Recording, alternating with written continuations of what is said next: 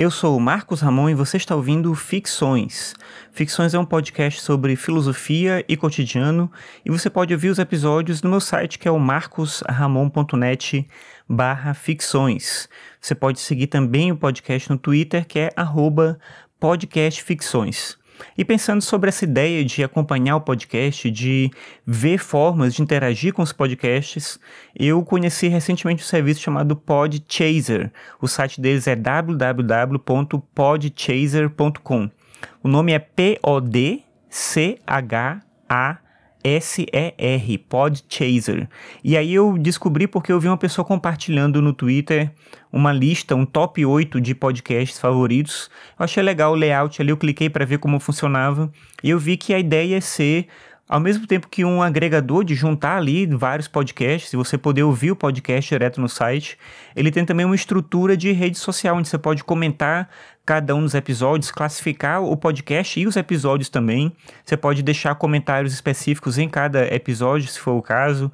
Você pode montar listas para você de diversos tipos, né? Então você pode botar, por exemplo, podcast de política, podcast de filosofia, podcast de literatura, e aí você vai organizando essas listas, pode compartilhar com outras pessoas, pode seguir os criadores de podcasts ou episódios, enfim. Tem uma série de funções que eu vi assim que parecem bacanas, né? Claro que eu comecei a usar recentemente, se você quiser acompanhar o Ficções lá, é podchaser.com/ficções. E aí você acha o podcast, tem o link para os episódios, mas como eu falei, você pode encontrar uma série de episódios diferentes, de categorias de podcasts diferentes, né? Listas de outras pessoas. Então, o lugar parece bacana para descobrir podcast, interagir com pessoas que também escutam.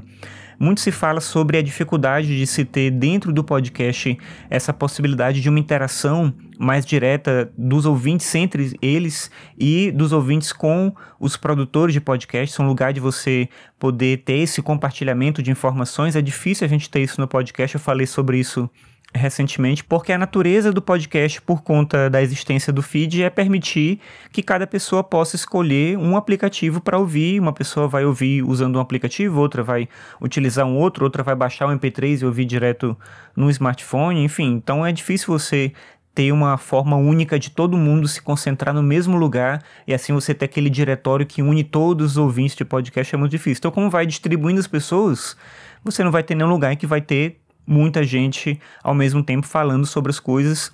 O, a ideia do Podchaser não é substituir, pelo que eu entendi, um agregador comum que você conhece, um aplicativo que você utiliza, mas é ser um lugar a mais para você interagir com pessoas que também escutam podcast. Isso já é um problema porque é difícil a pessoa parar tudo para ir num outro lugar para fazer uma coisa que seria só interagir, mas eu vejo ele aqui da mesma maneira que eu vejo o Goodreads ou o Scooby, você vai ler um livro, por exemplo, e depois você classifica o livro utilizando um desses serviços em que as pessoas que gostam de literatura costumam compartilhar suas informações, suas leituras, classificar os livros. Eu acho que o Podchaser, para você entender, é mais ou menos essa mesma dinâmica, só que com podcast. Você escuta um podcast, aí você vai lá e classifica ele, pode classificar, como eu falei, tanto o podcast em geral, mas também os episódios de maneira particular. Eu acho que a ideia é bacana bacana.